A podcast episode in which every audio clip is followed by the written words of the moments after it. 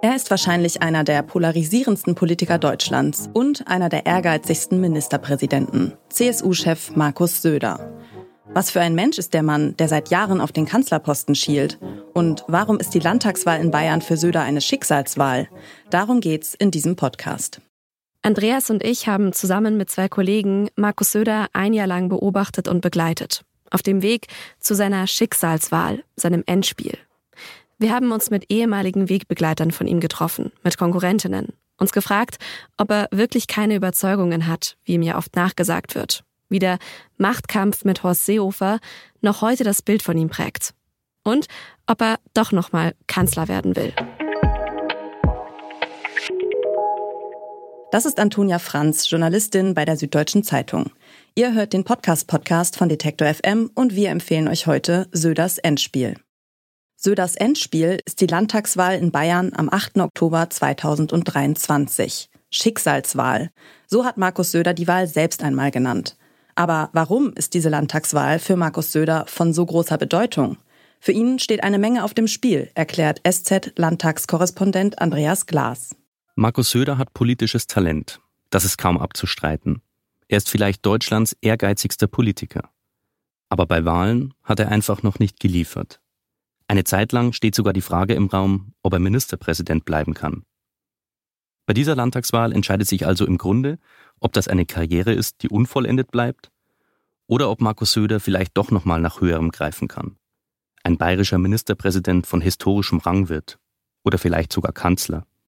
Söders politische Karriere hängt also von dieser einen Wahl ab. Es ist ein Machtkampf, den er auf keinen Fall verlieren will. Das hat er in seiner Wahlkampagne klargemacht.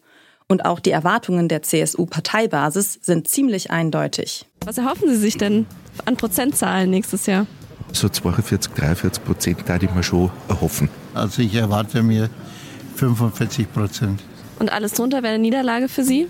Also mal wegen keine Niederlage, aber unter 40 darf es niemals sein. Also ich denke schon, dass man dann wieder über 40 Prozent sprechen kann. 40 äh, Prozent plus X, das muss drin sein. Der Vierer sollte schon draufstehen, tatsächlich. es geht darum, das Beste und das meiste für die CSU herauszuholen. Mindestens 40 Prozent für die CSU. Ganz schön hohe Ansprüche, insbesondere mit Blick auf die konservative Konkurrenz, die immer stärker wird. Die Zeiten, in denen die CSU bei der Landtagswahl in Bayern problemlos die absolute Mehrheit geholt hat, sind vorbei. Aber so schnell lässt sich Markus Söder nicht entmutigen. Was treibt den CSU-Chef also an und mit welchen Mitteln kämpft er um die Macht? Um das herauszufinden, hat das SZ-Team vom Podcast Söders Endspiel Markus Söder ein Jahr lang begleitet. In Bierzelte, zu Presseterminen und auf Wahlkampfveranstaltungen. Der Podcast blickt aber auch zurück auf den jungen Markus Söder und seine politischen Vorbilder. SZ-Chefreporter Roman Deininger erzählt, dass Söder in seinem Jugendzimmer sogar ein Poster über seinem Bett hängen hatte und zwar von Franz Josef Strauß, dem CSU-Urvater und für viele in der Partei ja fast schon einem Heiligen.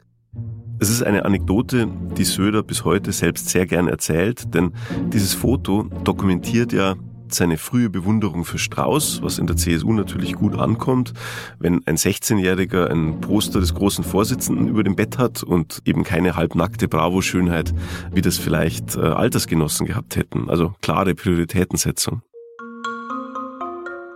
Söder verbindet diese Geschichte übrigens immer damit, dass dieses Strauß-Poster die Damen, die er offenbar in sein Kinderzimmer geführt hat, immer sehr irritiert habe. Und dann hat man schon auch den Eindruck, dass da nicht nur mit Strauß geprahlt wird, sondern auch ein bisschen mit seinem Erfolg bei den jungen Fränkinnen.